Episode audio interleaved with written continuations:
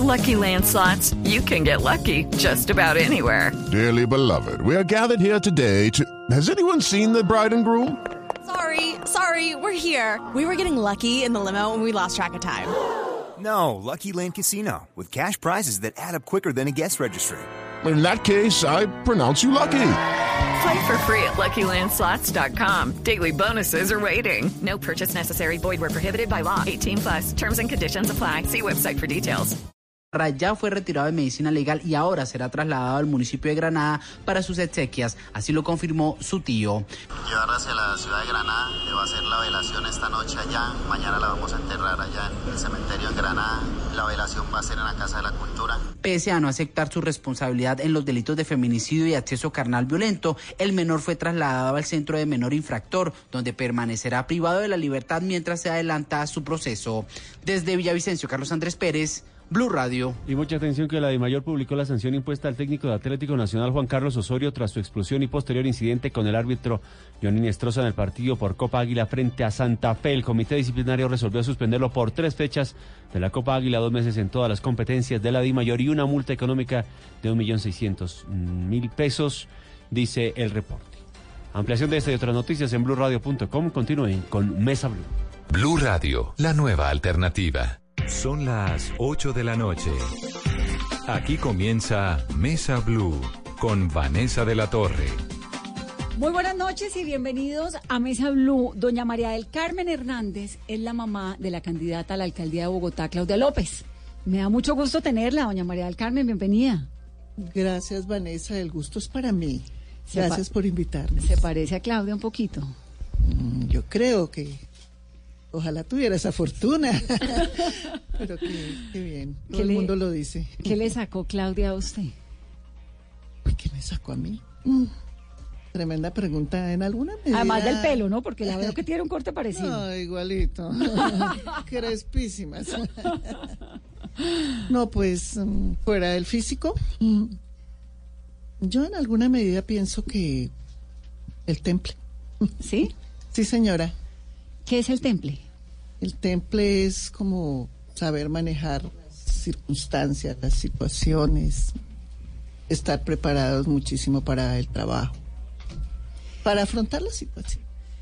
¿Y usted dónde sacó ese temple que le heredó a su hija? Eh, pienso que eso es como de herencias, ¿no? Yo creo que de mi madre. ¿Su mamá también era así? Mi mamá. Una mujer de. Sí, porque mi padre era solo amor. y contemplación, querido. ¿Y cómo está usted ahora que ve y dice, bueno, esta niñita que yo crié, que fue mi hija, está a punto de tal vez convertirse en alcaldesa de Bogotá y con una carrera política pues muy, muy exitosa, ¿no? ¿Cómo se siente usted? Pues mira, es una mezcla de sentimientos, siempre lo digo, ¿no? Es eh, saber que ella cumple uno de sus sueños y siempre para una madre será algo maravilloso que cada uno de sus hijos, que como en el caso mío son cuatro, que cada uno de sus hijos cumpla sus sueños, logre sus metas.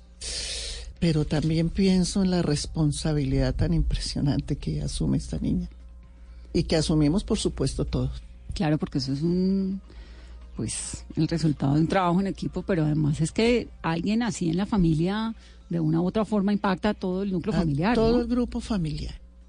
Y mira, que sea la oportunidad de agradecerle al equipo de ella, ese equipo de trabajo maravilloso que tiene, desde las personas que están siempre con ella, construyendo sus, sus propuestas, la gente de prensa, hasta las personas que la cuidan. A todos, a todos yo vivo inmensamente agradecida porque cada uno pone su granito de arena. Pero así mismo pasa en la familia ya hoy desde los hermanos con los cuales tiene una magnífica relación, hasta los sobrinitos muy pequeñitos, todos dicen es una responsabilidad enorme la que adquirí. ¿Y usted se ve con ella bastante? ¿Son bien cercanas? Yo digo que supremamente cercanas, eh, pero creo que hemos estado mucho más cerca en esta campaña. Sí. Mm, casi siempre nos vemos cuando ella está muy ocupada los fines de semana, aunque sea una vez al fin de semana. Mm. Pero en esta campaña hemos estado muy cerca porque una buena parte del equipo que ha trabajado con ella es sobre la construcción de la propuesta en educación. Y usted de eso sí que sabe. Y de eso sabemos y sobre todo tenemos gente alrededor que nos han ayudado. ¿Usted le ayudó a construir su programa de educación? Sobre todo convoqué gente que sé que sabe del tema, que lo ha manejado en cada una de las eh, condiciones, en cada una de las líneas gruesas, ¿no? De la educación, porque hay personas que saben de primera infancia, pero hay personas con las que hay que trabajar sobre la educación media en la cual ella está tan dispuesta a trabajar. ¿Qué es de lo que usted más sabe? Que creo que es de lo que más sé, señora. Es que justamente de eso quería preguntarle, señora María del Carmen, su función en todas las campañas, ¿cuál ha sido? Y en esta, más allá de ser la mamá, de escucharla por las noches en esos mm. días que no, de, de dificultad también en materia programática. Mira, yo no puedo decir que he tenido como el papel, ¿no? Siempre la he acompañado. Mm, curiosamente, cuando quiso ser senadora, ella no comenzó contándome. Comenzó yendo a mi casa más... Más seguido. Más seguido. Sospechosamente más seguido. Y de pronto él siempre la pregunta, mami, ¿qué le cambiarías a la educación de Bogotá? ¿Qué crees que le falta? Del ministerio que es... Hasta que un día le dije, oye, ¿por qué no me echas el rollo? ¿Qué es lo que pasa? Dijo, mami, ¿por qué le dije, ay, mamita? Porque te conozco, ¿en qué rollo andas? Entonces me dijo que se iba a lanzar al Senado. Le dije, ¿te volviste loca? Eso no es soplar, mamita, de hacer botellas, eso es muy difícil. Y aquí se necesita tener un peso, un nombre, eh, tanto en la política, venir de una familia tradicional de políticos, haber hecho política mucho tiempo y además tener un fuerte poder económico también. Entonces, a ver, de todo eso que tenemos. La séptima papeleta. Y entonces ella dijo, un caudal, mami, que hemos hecho con nuestro trabajo, porque ella es muy linda y siempre me incluye en sus, en sus em, decisiones de vida. Entonces me dijo, partimos desde la séptima papeleta, y además tú en tu trabajo como educadora. Entonces, sí hemos hecho, mami, dije yo. Ah, bueno, si es, si es así, pues lánzate a ver qué pasa. Vamos por eso. Vamos por eso. ¿Y la acompañó? Por supuesto. Ah, en un momento me dijo, lástima que tú no me vas a acompañar. Y ¿por qué? Porque hemos estado en orillas como, habíamos estado como en orillas opuestas. Políticamente. Políticamente mientras ella, por ejemplo, promovía la campaña de, de Peñalosa, pues yo promovía a Mocus, primero y luego a Lucho Garzón. Y ella siempre iba y me decía, ay mami, no, yo le decía, son maravillosas personas con las que tú trabajas. Pero por favor, otra, otras son mis ideas. ¿Qué no le gustaba de Peñalosa a usted? No, no, no. Eh, era una persona que estaba lejos de los ideales de los maestros, lejos de la educación pública. Para mí siempre ha sido un hombre muy bueno, un buen administrador, pero a mí se me hacía muy distante de lo que llamaríamos el pueblo. De lo que usted quería. Es mi pensamiento, ¿no? Y Claudia estaba, claro, ella lo apoya, ¿no? En su. Por supuesto, que fue su maestro, lo conoció de cerca como su maestro. Entonces también ella ya había hecho una carrera y lo conocía de cerca. Estaban haciendo un trabajo sobre Bogotá, precisamente. Y ella había participado en unas encuestas y pues creyó en él, respetable. Y usted estaba en el otro lado. Iba en el otro lado. ¿Y cómo conciliaban esas diferencias? Jamás hablábamos de política. Jamás hablábamos de política. Cuando ya ella... Ah, es más, yo le dije, no te hagas muchas ilusiones si el señor queda de alcalde, pues de pronto por ahí te dará una asesoría o algo así. No te hagas ilusiones. Lo único es que sí recuerdo que él trabajó con casi todos sus estudiantes. Mm. Y a todos los nombró, ¿no? Claro que ahorita no vale la pena decir nombres, pero muchos de ellos incluso siguen en la administración hoy en día. Entonces yo después le dije, oye, creo que es el primer político que cumple. sí. Eh, pero sí, las ideas eran supremamente diferentes. Además, el magisterio en ese momento estaba pasando por un eh, un momento muy especial. ¿Eso fue qué año? En el 98. 98. Entonces estábamos cambiando eh, de régimen prestacional. Se venía una tarea difícil. Sí. Y yo era sindicalista. Usted fue, sindicalista siempre, ¿no? Sí, 35 años. ¿Y cómo fue esa etapa cuando usted militó en el M19? Ah, no. Eh, tu nombre es Carolina. Muchísimas gracias por hacerme esa pregunta. En alguna entrevista que me hicieron, porque aún yo trabajaba, mm, le dije a la chica periodista y, y hoy lo sostengo porque para mí eso no es ninguna vergüenza, que yo fui admiradora profunda del M19, como muchos colombianos, pero sobre todo como muchísimos maestros. Creímos en ellos, en su propuesta de filosofía de cambio. y además fueron como casi un Robin Hood, ¿no? Bueno, salió gente ahí tan maravillosa como Navarro. Sí. ¿no? Pero de ahí a que yo dijera que milité, como a qué horas, mija. No, no, nunca militó nunca, en el porque yo tuve cuatro hijos y siempre los cuidé, conviví, los formé. Un compañero de vida bastante exigente y siempre trabajé y estudié. ¿Como a qué horas iba a militar? Usted fue maestra 40 años y 35 como sindicalista. Como sindicalista, maestra del distrito, ¿no? Del distrito. ¿Qué enseñaba, doña María del Carmen? Eh, primaria, siempre fui maestra. Fui 28 años docente de aula, se llama, eh, y siempre enseñé en la primaria. En la primaria éramos toderos, teníamos que enseñar todas las áreas. ¿Eso era que geografía, ciencias, matemáticas, español? Eh? Sí, humanidades que lo forman. Sociales. lenguaje y otro idioma las sociales, las matemáticas, las sociales que las conforman la historia, la geografía y la cívica, eh, deporte, eh, manualidades se llamaba, claro, me fascinaba. ¿Y qué deporte, daba? Pues hacíamos unas muy buenas clases de educación física porque en la normal nos habían formado. Yo soy normalista de la normal María Montessori de Bogotá. Claudia siempre dice que de Quetame, sí. Yo estudié en Quetame, pero en ese entonces era hasta cuarto. Y uno venía a ser quinto y sexto en esa época, o sea, décimo y once, como normalista superior aquí en la María Montessori. Y a uno lo formaban para enseñar todas las áreas. Dígame una cosa, ¿qué hace que un estudiante tenga mejor calificación o mejores calificaciones en una materia que en otra? ¿Eso es innato o eso es el maestro o es la vida o es qué? Mira, yo pienso que es un cúmulo de cosas, porque las inteligencias múltiples existen y eso es algo maravilloso. O sea, cada ser, cada personita tiene unas fortalezas y tiene unas debilidades. Todos los seres humanos somos más fuertes en algo. Entonces, eso ya nos hace diferentes y eso hace que los niños comprendan de mejor manera un área que otra, lo que llaman comúnmente una materia que otra, pero son áreas. Eh, pero también, indudablemente, influye el maestro. En llevarlo. En llevarlo, en orientarlo, en la forma en que dicte y maneje su, su área.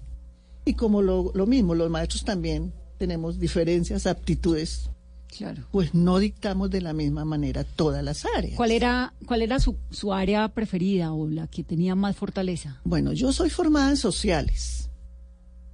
Pero mira, curiosamente, siendo que las matemáticas no son mi mayor fuerte, me fascinaba enseñarlas.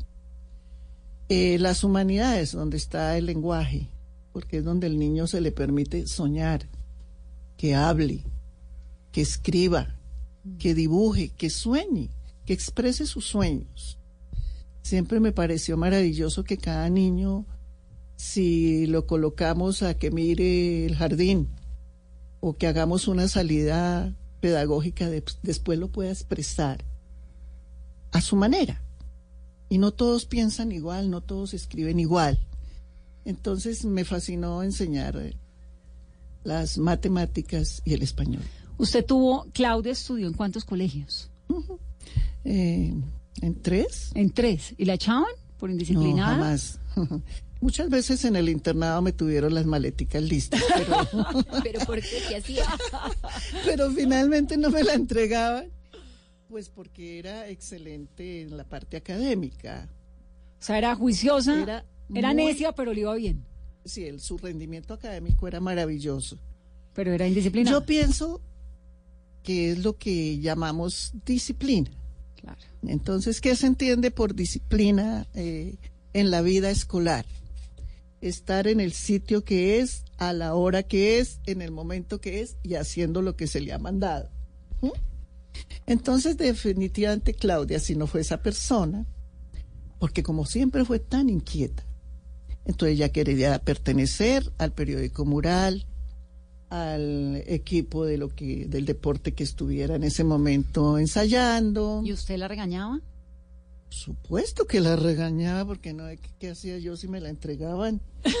Entonces como mamá tenía que formarla, ¿no? Y decirle, "Oye, ¿Y le quedó bien formada? mm, yo creo. Pero ¿por qué lo duda, señora María? Yo creo, pues porque ella con ese carácter y esa personalidad que ha tenido siempre, pues para otra mamá no hubiera sido totalmente fácil, ¿no? No, es que eso criar uno de esos hijos con esas personalidades es dificilísimo. Mira, ¿no? algún día bajó una vecina. En ese tiempo vivíamos en apartamento y bajó una vecina llamada Blanca a contarme del chico que le estaba dando problema, que tenía como 16 años, que ya no hallaba qué hacer. no. Y Claudia estaba, disque muy juiciosa leyendo. Ya estaba ya leyendo. Ya Claudia tendría unos 18 años cuando pasó esto. Y de pronto dijo, ay, señora Blanca, si me aguantó mi mamá, si me aguantó mi mamá. Y aquí estoy, míreme, hoy estoy juiciosa y todo. No se preocupe, su hijo está pasando por una edad que es lo más natural. El hijo de la vecina. El hijo de la vecina dijo, entonces no se preocupe, señora Blanca, pero ese día dije yo, y ahí a quién le estaba preguntando. Y así, tranquila, si me aguantó mi mamá. Dijo Claudia. Dijo Claudia, entonces. O sea, si se la aguantó usted. Sí, no, no sería fácil para otra mamá porque otra mamá muy psicorrígida hubiera dicho, qué niña tan necia, es que es caprichosa. Bueno, pero es que las mamás se parecen a los hijos. Los hijos a las mamás. Mm, definitivamente, yo creo. ¿Usted también era así en el colegio? Igualita, pues por eso me la aguanté, porque yo era igual. Usted era indisciplinada también. Igual, me pasaba lo mismo. Quería hacer muchas cosas a la vez. Entonces, por eso entendí a mis hijos, porque eso no fue solo Claudia. Y tuve la particularidad que era preciso que me tocaban los niños más necios en el colegio. y entonces yo decía, bueno, pues a uno le toca en la vida, ¿no? De su cocina. De su mismo cocinadito. sí, señora. Pero, y por ejemplo, en esa época de la adolescencia, Claudia era muy rumbera, fiestera, se iba, no le pedía permiso. O... No, no, eso no. Eso nunca pasó. Rumbera, curiosamente, viene de una familia terriblemente rumbera. ¿La familia quién es rumbera? Mm, ¿La suya? Mis padres, mis hermanos y todo, toda la familia. Hernández supremamente rumberos, pero eso fue cosa de mis papás que nos enseñaron a ser rumberos. Entonces lo más normal, por eso creo que ustedes la han visto bailando y de todo, porque nos gusta. Pero para eso ella no necesitaba irse sin permiso. Entonces yo a mis hijos les he dicho siempre es, avisen para dónde van, por favor. Digan para dónde van y con quién van a estar, porque eso sí es muy importante. Algún día uno de mis hijos varones dijo, pero ¿por qué hay que decir ya crecimos? Le dije, yo a ustedes les digo para dónde voy y no creo que les esté pidiendo permiso. Les aviso. Pero uno no sabe después de que sale de la casa qué pueda pasar. Entonces lo más lógico es que la gente, si tú no apareces por el motivo que sea, sepas dónde estabas para, cuida- para que te busquen. Un poco como de, cor- de cordialidad. Es como el cuidado. Sí, de cuidado. Y es sencillamente, digo yo, la buena vibra de, la- de- de las personas que conviven. Y eso es por una normita chiquitica de, de urbanidad, de, buen comportamiento y de sí, de convivencia acuerdo, que uno dice para dónde voy o qué quiero, hoy qué quiero comer, sí, si se puede. Entonces, con mucho gusto les ayudamos, les apoyamos, les damos gusto, pero también denos el gusto De saber dónde de saber están. dónde están. Doña María del Carmen, ¿qué pasó con el papá de Claudia? ¿Cómo es, cómo es el árbol genealógico de su familia? El papá de Claudia es un señor boyacense. ¿Usted se casa con él muy joven o se va a vivir Nos con él? casamos o qué? jóvenes. Nosotros nos casamos Joven. jóvenes. Mm, Tuvimos a Claudia cuando íbamos a cumplir 20 años. que tenemos la misma edad. Em, yo describo al papá de Claudia como un hombre muy trabajador, tremendamente trabajador, pero de pronto por la misma juventud, después entendió que su gran amor era otra persona y con Ah, ella se fue. fue. Sí, ¿Y usted quedó con Claudia? con mis dos hijas. Con las dos hijas. La que Dos muere hijas, después. La niña que murió después. Que era la hermana, que era la mayor. No, la menor, La un menor. añito menor. Estaba Claudia, la y la niña menor, menor que llamaba Martica. Martica. Y dos hermanas de él que me las habían llevado de, de siete y nueve años. Cuando nos separamos ya eran de nueve y doce años. Y no se quisieron ir con el hermano ni con los papás. Se quedaron con usted. Entonces yo me quedé con cuatro niñas. Entonces usted a los veintipico de años tenía cuatro hijas. cuatro hijas a los y el corazón 24 roto. años. Y el corazón roto. Bastante roto. ¿Y cómo se recompuso de eso? Curiosamente hoy conté esa historia. Cuando en mi época, porque estamos hablando de hace 40, casi 50 años, 50 años, uno entendía que casarse, o eso era lo que le habían enseñado en casa, uno se casaba para toda la vida. Claro. Y además se había casado enamorado. Entonces uno como que no entiende por qué un esposo se va, porque unas hijas se quedan sin su papá, porque yo recuerdo que yo le decía al Señor era eso. Yo le decía, es que yo al menos tengo, sigo con mi familia porque tengo mis padres que todavía viven y mis hermanos, pero ¿qué va a hacer de mis hijas ellas porque tienen que vivir sin su papá? Le decía yo al papá de Claudia. Pero le pudo más el amor por otra persona y se fue. Eso es supremamente doloroso. Pero el problema mío es que en tres meses me pasaron las siguientes cosas. Se va mi esposo, a quien yo en ese momento amaba muchísimo. A los tres meses se muere mi hija y a mi madre le dio una trombosis. Ay, no, qué Entonces fue un año que durante muchos años no quise recordar. Pero el tiempo todo lo, lo arregla. Yo durante mucho tiempo al Señor le rogué muchísimo que volviera. Eh, pues no fue posible. Hasta que una vez yo iba en un bus y lo vi bajarse de un carro con, con la persona que se había ido a vivir. Y los vi tan felices que yo dije, bueno, si está allá es porque se ama y, y es feliz. ¿Y es feliz? ¿Yo quién soy para impedirle que sea feliz? ¿Y sigue con ella? No, vivieron 32 años y se separaron. Bueno, menos mal vieron 32 años, pero Sí, sí, no, sí, no, valió la pena. Sí, valió la pena para la señora. Pero debe ser terrible que a los 32 años a uno le digan hasta luego. Tremendo. Tremendo. Y ya cuando los hijos están mayores. Y pues con el tiempo, cosa que jamás era ni, no estaba ni en mis propósitos ni nada, encuentro yo en mi camino a otra persona con quien llevo 40 años conviviendo. Ay, fíjese cómo y se de- articula y de la vida tuve bien. tres hijos. Sí, fíjese cómo se va, ¿no? Mm. Recomponiendo. La muerte de su otra hija, la hermana menor de Claudia, fue un accidente jugando, ¿no? Sí, señora. Saltando. Y entonces Claudia queda sola Sí, con las otras dos niñas. Y usted con el corazón roto, tratando de recomponer la vida. ¿Y cómo conoce, al cuánto tiempo conoce a su nuevo esposo? A los cinco años.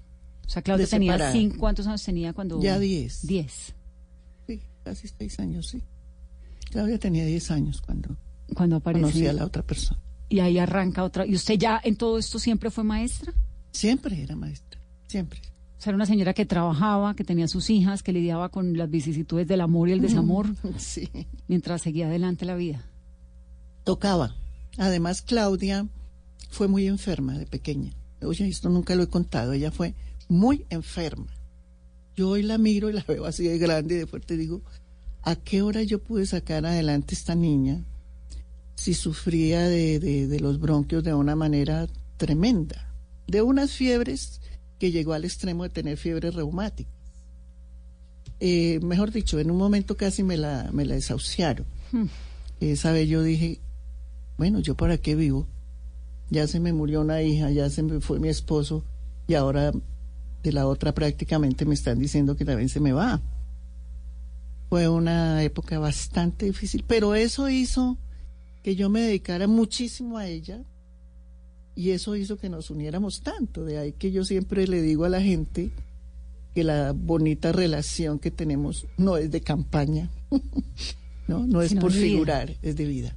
De supervivencia, sobre todo. Sí, señora, la saqué adelante y además después de que murió mi otra hijita, era un miedo infinito a perder a Claudia.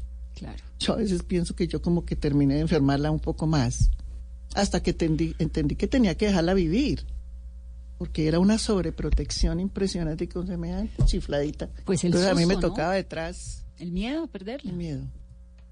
Señora. ¿Y a, lo- el- a los cuántos años ella logró recuperar su salud? Como a los ocho años, ya con muchísimas mm, medicina de todo, ¿no? Tradicional, alternativa, de todo. Todo lo que las mamás le dicen a uno que le dé, que para la tos.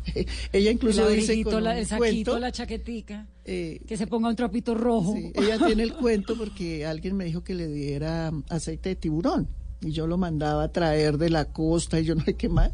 Y ella dice que es que por eso no creció. ella dice, a mí me dijeron que eso, yo no sé qué le hace a los huesos, no sé qué, y por eso yo no crecí. Le dije, ¿cómo no? Coma cuento de ese. Pero eso yo creo que me la ayudó a recuperar muchísimo. ¿Qué hacía su mamá? Mi madre era una mujer dedicada a su hogar, pero la mitad de su vida trabajó con el gobierno, ¿En la qué? Secretaría de Gobierno. ¿De qué, ¿De qué gobierno? No, se llama así, Secretaría de Gobierno. De cualquier, o sea, el gobierno que entrara y saliera. Ella era de carrera, digamos. Sí, eh, señora. Trabajando. ¿Y su padre? Era supernumeraria. ¿Y su padre era vendedor? No, mi padre era un hombre campesino, venido de un pueblo llamado Viani, Cundinamarca, y lógico, como a todos los trajo la violencia. Y mirar qué hacía en Bogotá, ¿En qué año? Uy, mi padre en qué año llegaría. Mi papá nació en el año 23 y debió llegar a Bogotá como a los 20 años. Mi padre, curiosamente, fue un hombre que no tuvo más allá de tercero de primaria. Pero yo siempre he dicho que donde le hubieran dado estudio ya llegaba presidente. Porque era un hombre que leía y veía los noticieros y le explicaba a uno el mundo. Era un sabio. Era un sabio. Su padre. Mi papá. Y su madre trabajaba en la Secretaría de Trabajaba. Gobierno. Se conocen, ahí viene su Y familia. era de una fortaleza impresionante para las matemáticas. Ella se madre. burlaba mucho de nosotros porque nos ponía a hacer cuentas y nosotros cogíamos el lápiz y ella ya hacía las cuentas y decía, ¿y para qué les doy estudio? Porque era fuertísima para las matemáticas. Me enseñó a leer a los cuatro años en el periódico. ¿Y usted le enseñó a leer a Claudia? Sí, señora, tocó. ¿También? Porque el colegio no quería aprender, entonces me tocó a mí. ¿Cómo le enseña uno a leer a un niño? Eso es como magia, ¿no? Sí, enseñar a leer es una magia. Es enamorar al chico de lo que está haciendo. Con Claudia me pasó esto, estaba como flojita. Todavía en preescolar y como que no quería. Y un día pasábamos por la décima y en una en una librería estaban vendiendo aquellos cuenticos que se mueven, que Los son animados. animados de, de- de editorial de Norma. editorial Norma. Y dijo, ay, mami, Que qué era libro tan mágico. lindo. Entonces yo la entré para que nos los mostraran y todo. Dijo, ¿y no me vas a comprar uno? Le dije, no, mi amor, porque eso es para los niños que leen. Y entonces le dije, vamos a aprender a leer rapidísimo. Para que compremos el Y libro. entonces compramos el libro. Pues, genial. ¿quién dijo miedo? Esa editorial fue una maga porque gracias a eso fue en minutos que aprendió a leer. ¿Qué se leía en su casa? Además de los libros animados de editorial Norma. Pues mira, por mi formación, indudablemente un maestro toda la vida tiene que estar leyendo. Por mi eh, parte académica, que son las sociales. Entonces yo leía muchísimo sobre este tema social. Pero claro, ella a los siete años pidió que le regalara libros. Pues yo le regalé El mundo de los niños. Claro, que era preciosa la Que era precioso en ese tiempo. No sé por qué, ¿todavía existe? Sí, ya han sido reformados, pero todavía Yo existen. tengo la vieja de hace, bueno, 30 Mis años. hijos pero no tienen sé si esa todavía más existe. la reformada. La venden, todavía existen. Sí, señora. Yo a cada hijo le regalé Su una, libro, su eh, mundo de los niños ¿cómo era que se llamaba. Enciclopedia. una enciclopedia.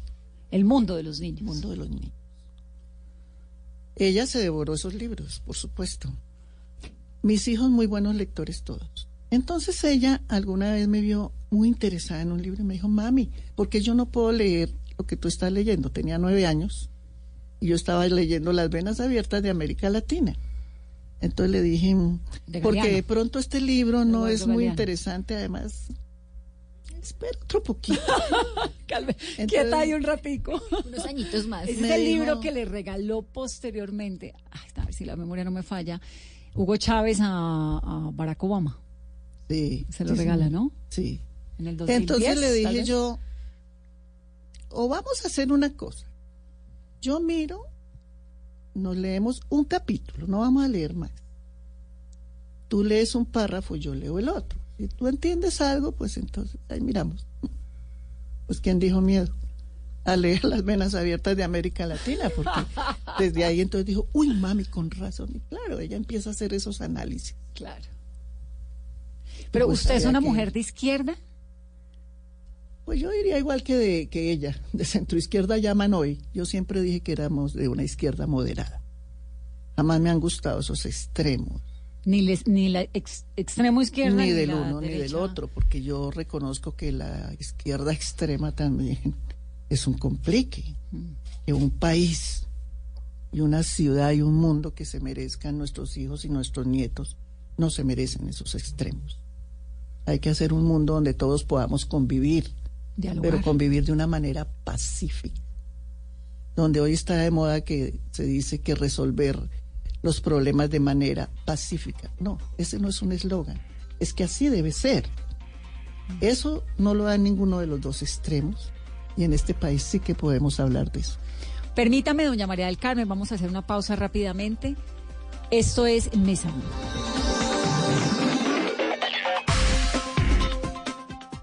Respiras fútbol. Palpitas fútbol. Vive ese fútbol. Todo el fútbol. Todo el fútbol en Blue Radio. Con Beta Play. Apuéstale a tu pasión. Tomémonos un tinto. Seamos amigos. Café Águila Roja. Blue Radio. Pensando en fútbol. Blue Radio. La nueva alternativa. Uno ve los triunfos de los deportistas en Colombia, comienza a sentir que la sociedad los ve más como, como arquetipos para seguir más adelante en lo que cada colombiano quiere. Lo que uno ve es que la sociedad está buscando otro tipo de liderazgos, porque definitivamente pareciera ser que en la política no lo es. Egan Bernal nos demostró que cuando se enfoca es capaz de lograr los objetivos que tiene. Campeón, felicitaciones por el triunfo. Egan de Voz Populi. Eh, grazie, grazie mille, mi gordi e tutti compatrioti per tutto. Egan, la entrevista no es para Italia, es para, es para Colombia, Egan. Ah, qué vergüenza con ustedes, es que tantas llamadas me ¿Qué le confunden. gustaría, campeón, decir después de haberse ganado el Tour de France? Eh, merci à tous, el touré me gané porque pedalier y pedalier, hasta que me mié. Sorprendió al mundo, habló en francés, en italiano, en español, en inglés, a todos. Cuatro idiomas. A los primeros que sorprendió fue a nosotros los colombianos. En francés un poquito forzado. Pero lo hizo. Pero lo hizo. Ay, es que ahora bien usted habla mucho francés también, ¿o qué, perro? Oui, monsieur. Qué pena, qué pena. Cuando me da rabia se me sale. ¿Cómo está, Guacere? ¿Cómo está, Mirafredo? ¿Cómo está la cosa por allá? ¿Cómo está todo el mundo? No, Jorge. ¿Cómo va, Barbarito? Lo estamos extrañando. ¿Dónde estaba metido, Barbarito? Decidí darme un viaje de, unos cuantos meses a Miami. Bueno, solo fueron dos en realidad. ¿Ah, sí? ¿Y por qué dos meses? Bueno, un mes nadando de ida, otro de vuelta. Barbarito, un mensaje aquí de toda la mesa con esa música.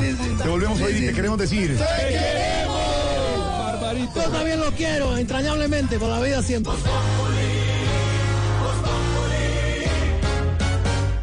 Estás escuchando Blue Radio, un país lleno de positivismo, un país que dice siempre se puede. Banco Popular. Don Carlos acaba de ganar. Puede elegir entre un computador, un dron o un asador. Con el ahorro ganador CDT, siempre ganas. Sin rifas ni sorteos. Ahorra y obtén mayor rentabilidad. Más información en www.bancopopular.com.co. Banco Popular. Somos Grupo Aval. Aplican condiciones. Vigilado Superintendencia Financiera de Colombia. Si usted ha visto cómo inaugurarán una obra que aún no está lista, Mujer con mujer, hombre con hombre. ha disfrutado de reinados donde se juntan hombre con hombre, mujer con mujer del mismo modo o en el sentido contrario, o vio la noticia de un alcalde que quiso regalarle un burro a Barack Obama. No se puede perder nuestro especial en Bla Bla Blue. Celebraremos el bicentenario con aquello que mejor sabemos hacer los colombianos. Colombianadas. la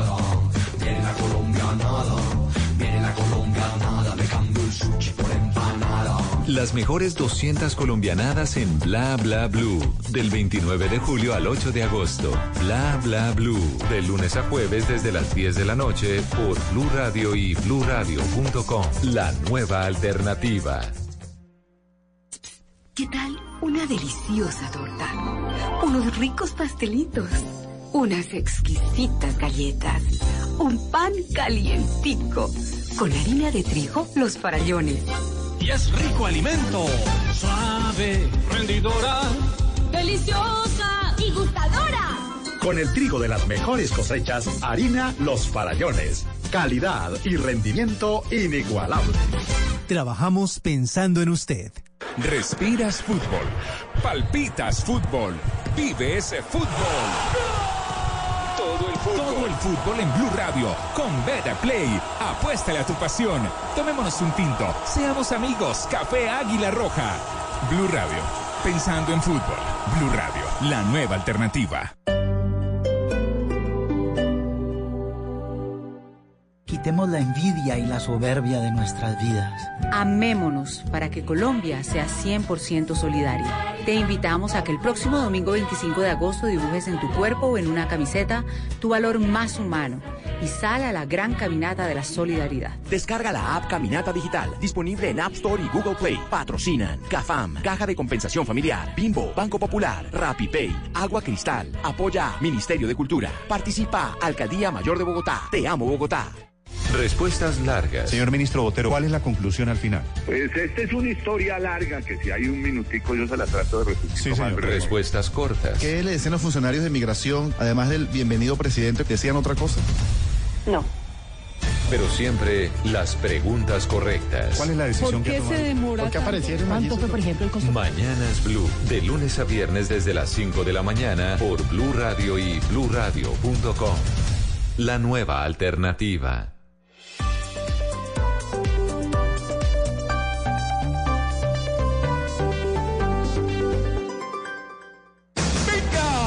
Egan Bernal. Para el mismo Egan Bernal, el joven maravilla, la bestia. Egan Bernal. Será el paseo de la victoria del colombiano que ya se hace indestronable. Egan Bernal. El cóndor se levanta del escudo en este kilómetro de patria. El nombre que cambió la historia del ciclismo colombiano. No conquistamos la luna, pero sí conquistamos el sol del verano francés. Egan Bernal, campeón del Tour de Francia 2019. Egan Bernal, un pequeño paso para un hombre, un salto gigante para una nación. El primer ciclista colombiano campeón de la prueba más importante del mundo. Hemos conquistado el Tour, el Tour de Francia. El triunfo de todos los colombianos se vivió por Blue Radio. Cada vez que pasaba un kilómetro decía 58, 57. Cuando la historia cambia, ahí está Blue Radio. Va a ser el primer Tour de Colombia. Estoy muy contento y orgulloso de, de- de estar en esta situación. Blue Radio y bluradio.com. La nueva alternativa. Continuamos en Mesa Blue. Estamos hablando con María del Carmen Hernández, la madre de Claudia López. ¿Usted regaña a Claudia hoy en día, su hija? Tanto como regañarla, no, pero cuando hay que hacerle observaciones hay que hacer. ¿Y cómo se las hace? Pues diciéndole. Parece ejemplo, que te por- equivocaste en esto. Eh, me parece que podrías hablar de esta manera. Por ejemplo, igual que creo que muchas personas se le dijo en mucho momento que bajara el tono. ¿Lo ha bajado? Entonces algún- vez. alguna vez me dijo, pero en ese tiempo todavía estaba en el Senado y, Y en el Senado no lo bajó. y entonces no lo ha Pero menos día- mal, es que era... su- Entonces ella me dijo fue, si yo bajo el tono dejo de ser yo. Le dije, no señora, yo nunca le he dicho que deje de decir lo que tiene que decir. Eso sería absurdo. Lo que le estoy diciendo es que lo diga de otra manera. Es eso. Dice una amiga mía, muy buena amiga, no es la letra, sino la musiquita que le ponga. El tonito. El tonito. Como suena. Sí, sí, sí, claro. Cosas como esas, ¿sí? ¿Y le hace caso? Pues yo pienso que sí, señora. Pero con lo del tono lo que si, que si ella considera que es así, ella me dice, mami, lo voy a pensar cuando le he dicho algunas cosas que en este momento pues, no voy a decir. ¿Cómo cuáles? Le he dicho, piense esto, piense aquello, por ejemplo, en algunas decisiones que tiene que tomar en, en su vida política, algunos acuerdos que tenga, algunas cosas de esas le digo, ¿por qué no piensas? Un ratico. Con calma y todo. Y a veces me dice, no, mamá, eso no lo voy a cambiar. Sin embargo, ya como en tres ocasiones después me dice, lo voy a pensar y luego te digo. Yo ya no necesito que me lo diga, pues ella mira, ¿qué decide? y usted supongo, pues, digamos, eh, Claudia López es una política muy exitosa, pero también ha sido una política muy perseguida, ¿no? Supongo que ha tenido que sufrir usted un montón. Lo digo todos los días y se lo digo a mis buenos amigos como Virginia que hoy me acompaña que más que ser eh, senadora cuando fue en su momento o en este momento ser alcaldesa, yo lo único que le pido a Dios y a la vida es que me la cuiden y que le respeten su vida. Porque en este país uno nunca sabe. Mm, siempre he sido católica y creyente. ¿Rezandera? Pero por Claudia me tocó aprender a rezar, indudablemente. Y créeme que en la casa no solo por ella, ¿no? Tengo mi otra hija que trabaja con habitantes de calle, entonces no es fácil porque es que en mi casa las mujeres son loquitas, ¿no? Ella es, ella es trabajadora social, trabaja con integración no, pues social. como la mamá, con esa mamá, ¿qué más espera? Podría trabajar con niños en un, en un jardín, podría trabajar con adultos, no. ¿Ya le gusta la calle? Los habitantes de calle. Entonces también es un trabajo difícil. Mi compañero de vida, padre de mis hijos, es fiscal y también le ha tocado situaciones muy difíciles. Entonces en mi casa sí que me tocó aprender ahora y a creer. ¿Y a quién le reza? A Dios. ¿Pero tiene un santo de su devoción? Pues mi Virgen del Carmen, porque es mi patrona. Claro, se llama como ella, además. Sí, la Virgencita del Carmen. O sea, la Virgen del Carmen le encomienda a, Claudia López. Sí, señora. A toda la familia, pero en especial a Claudia. Es la Virgen de los conductores, además. Además, sí, señora. La patrona de los conductores. La patrona de los conductores. Doña María del Carmen, Claudia tuvo un episodio muy difícil que fue cuando le descubrieron cáncer. Lo sé porque nos lo contó en esta cabina hace unos meses. ¿Cómo le contó eso ella a usted? Mm. Es una necia. Es una necia. Me lo contó porque le tocó. Si no, no lo hace. Porque ella dijo ese día que nos contó, me dijo que fuéramos donde mi hermana. Ella quiere muchísimo a mi hermana.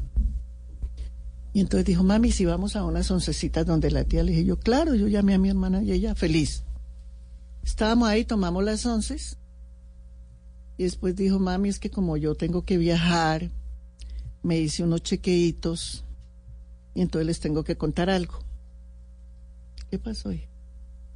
No, es que fui al médico y entonces me encontraron un tumorcito chiquitico, pero está maligno. Ay, qué susto. Yo empiezo como a decir, Dios mío, ¿estaré oyendo bien? Y yo le veo esa cara de angustia a mi hermana porque ella es, pero yo le hago señas, ¿no? Que, que se calme. Y entonces cuando me dice Claudia, pero estoy en manos del mejor oncólogo, no pues ahí sí entendí que sí es cierto. Y que es cáncer. Muy difícil. Para mí muy difícil. Pero yo decía, ella está haciendo un gran esfuerzo en contarnos. Entonces yo no puedo ponerme pues histérica. Mm, me dice, y es que les estoy diciendo porque pasado mañana me operan. ¿No? Queridísima. Le dije, ¿por qué no me contó cuando ya saliera de la operación? ¿No? Yo incluso en ese momento estaba trabajando en una empresa con... ¿Eso fue hace cuánto? Fue así, cuando, un año antes de ser senadora. No recuerdo con exactitud. Y entonces yo todavía estaba en una empresa con el profe Abel Rodríguez, un exsecretario de Educación maravilloso, con quien después de que me pensioné me fui a trabajar. Y me acuerdo que ese sábado yo llegué vuelta a nada, porque después me fui para la oficina y él estaba ahí de casualidad. Me dijo, ¿y eso, María del Carmen? te quiero dejar listas unas cosas porque voy a faltar una semana. Dijo, ah, pero me estás contando que va a faltar una semana. Le dije, sí, señor. Entonces me dijo, ¿y eso, María del Carmen, qué pasa? Hay unas pruebas horribles que le pone a uno Dios en la vida. Mi Claudia está con un cáncer. No, pobre señor, si casi se, pues se cae porque él dijo, ¿cómo va a ser posible? Entonces yo dije, yo tengo mucha fe porque el médico le dijo que estaba a tiempo. Y si el oncólogo dijo que estaba a tiempo, yo le creo. Yo voy a tener toda la fe del mundo en creerle. Y pues así tocó, creer. ¿Y cómo fue ese proceso de acompañamiento para que ella pudiera salir de ese cáncer? Estar ahí con ella. Pero fue cuando Marquitos Figueroa la, la amenazó. La amenazó y entonces fue muy poco lo que ella pudo recuperarse.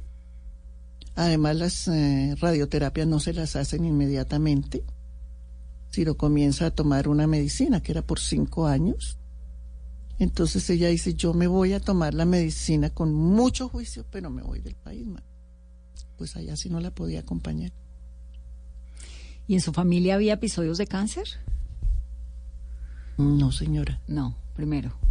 Claudia, primera, sí, señora. Usted salud súper bien, ¿no? Se ve como un roble. pues ay, con mis maluqueras de los T5, digo yo. Pero muy juiciosa con mis medicinas y ¿Cómo se mantiene? ¿Hace deporte? ¿Se mueve? ¿Qué? Pues tanto como deporte, no, pues que nunca puedo estar quieta. Acompaño a todos, a cada uno le dedico un tiempo. Entonces, Claudia, en esta campaña ha estado más activa que en cualquier otra. ¿Usted? Sí, señora. ¿Por qué especialmente en esta?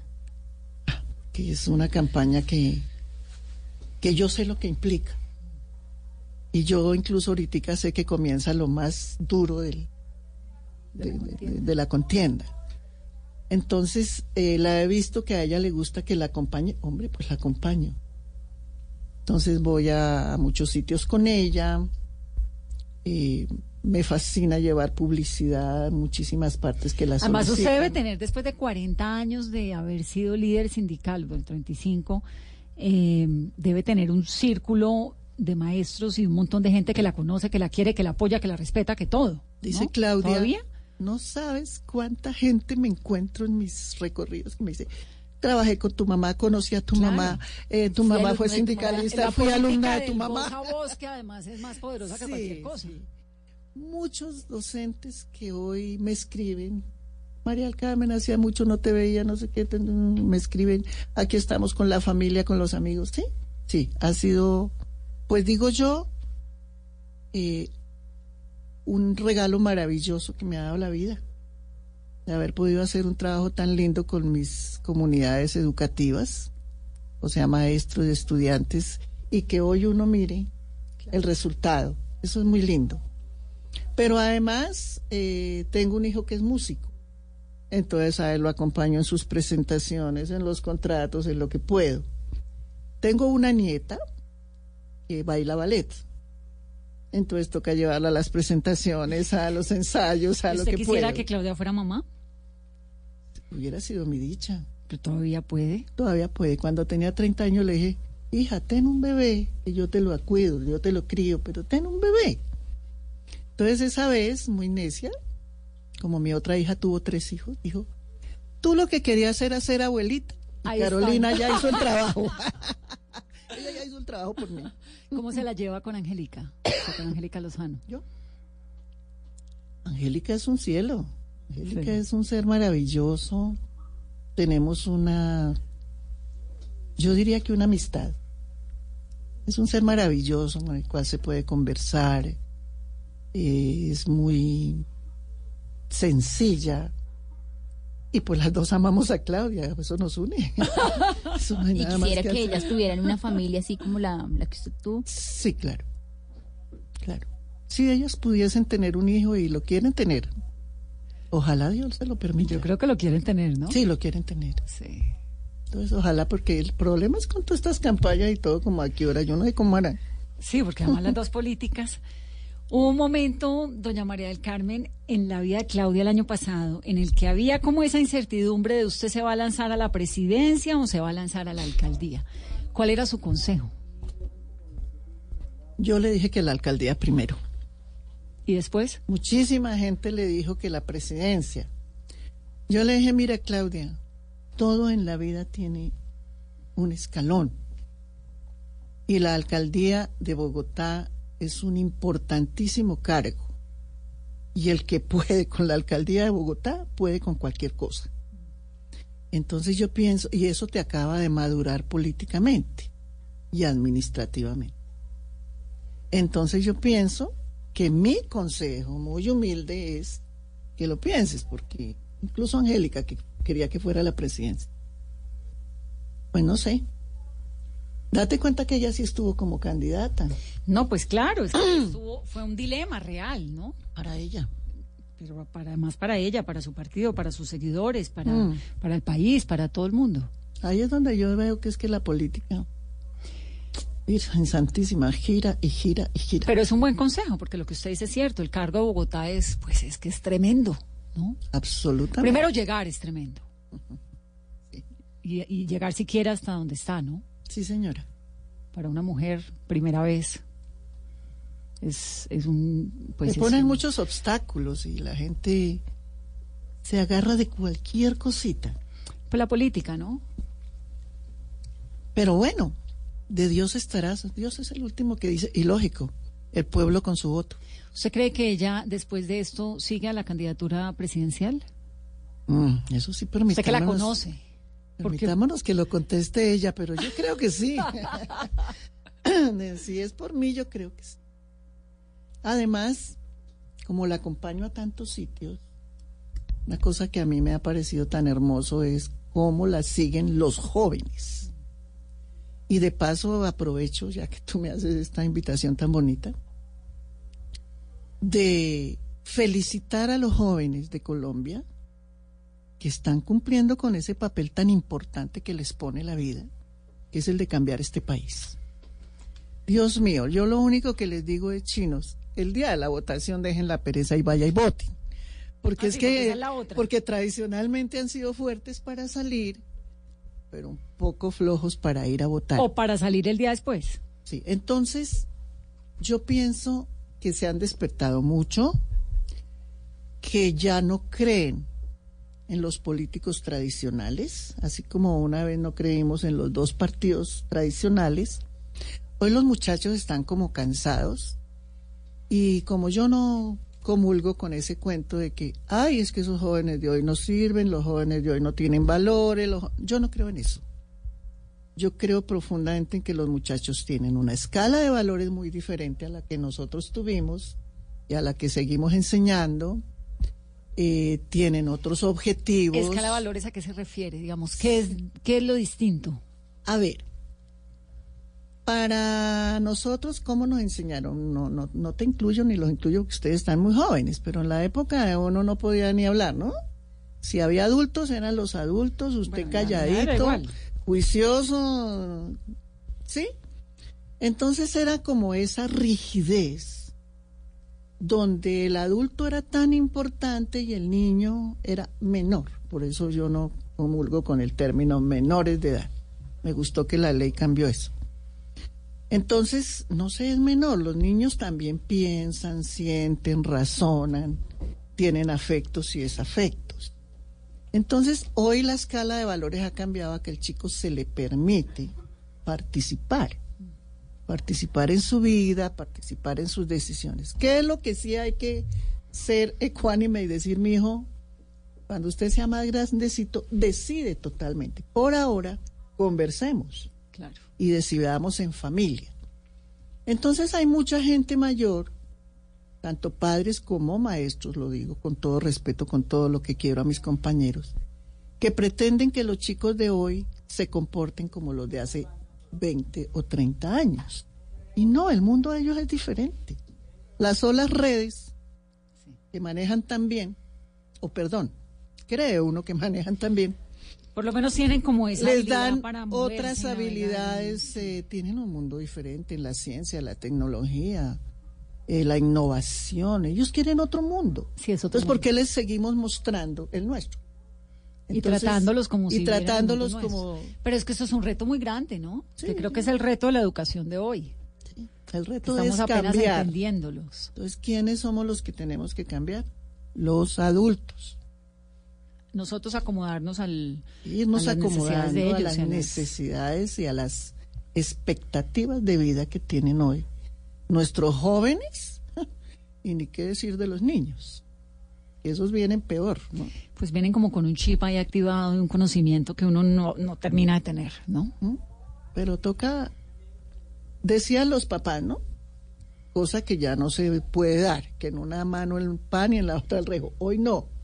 En la una el amor, la dedicación, el tiempo, la comprensión y en la otra la exigencia, porque es que esa no se puede perder.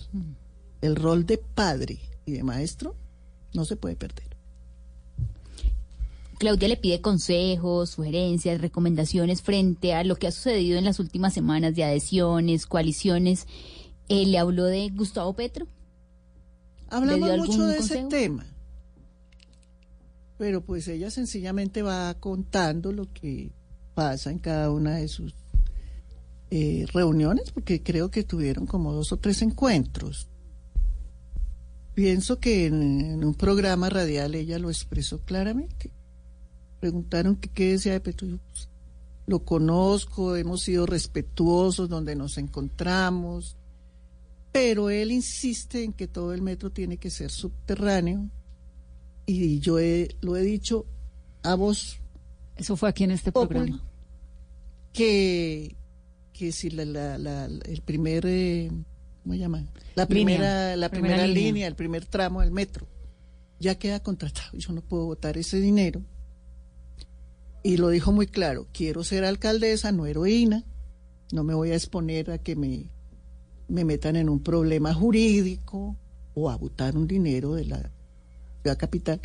Y él no entiende eso. Sin embargo, como había dudas, fue lo que entendí, como había dudas eh, expuestas por eh, precisamente por Gustavo y por Holman, de que no todos los estudios estaban bien hechos, de que le faltaba, que no coincidía con el POT. Por eso los cuatro de la coalición fueron a las distintas entidades a pedir un concepto para ver qué había que hacer. Y aún así se acabó esa, esa posible coalición. coalición. ¿Cuál es su opinión de Gustavo Petro? Un hombre inteligente, capaz, eh, un excelente senador, eh, brillante orador, eh, que pienso que durante su alcaldía mm, las fuerzas competitivas no lo dejaron hacer muchas de las cosas que él hubiera podido hacer, Mm, que a las clases menos favorecidas les trabajó muy hermoso. En el estrato uno hizo grandes cosas, pero eso sí lo digo con todo respeto, terco bastante terco, pero un hombre muy brillante. ¿Y cuál es su opinión del primer año de gobierno del presidente Duque? Eh, eh, que el presidente es Duque, sin comentarios.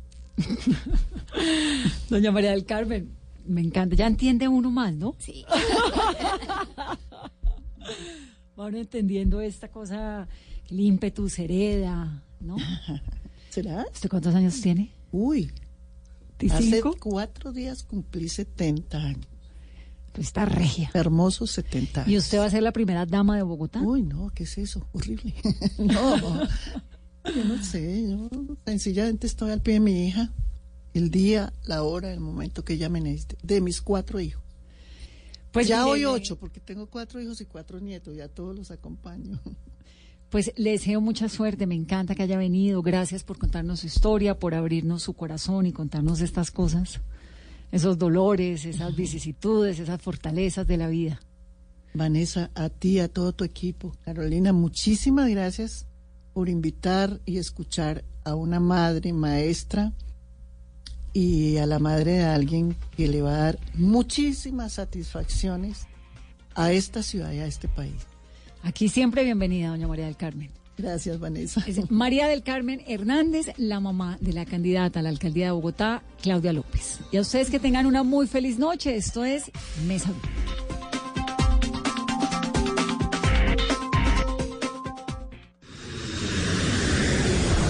Usted es de los que aplaude cuando aterriza el avión, ha colgado una mata de sábila en la puerta de la casa o lame la tapa del yogur antes de tomárselo, no se puede perder nuestro especial en Bla Bla Blue. Celebraremos el bicentenario con aquello que mejor sabemos hacer los colombianos, colombianadas. La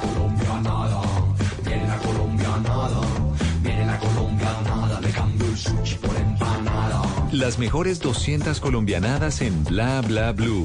Del 29 de julio al 8 de agosto. Bla Bla Blue. De lunes a jueves desde las 10 de la noche por Blue Radio y bluradio.com. La nueva alternativa. Egan Bernal. Para el mismo Egan Bernal, el joven maravilla, la bestia. Egan Bernal. En el paseo de la victoria del colombiano que ya se hace indestronable. Egan Bernal. El cóndor se levanta del escudo en este kilómetro de patria. El nombre que cambió la historia del ciclismo colombiano. No conquistamos la luna, pero sí conquistamos el sol del verano francés. Egan Bernal, campeón del Tour de Francia 2019. Egan Bernal, un pequeño paso para un hombre, un salto gigante para una nación. El primer ciclista colombiano campeón de la prueba más importante del mundo.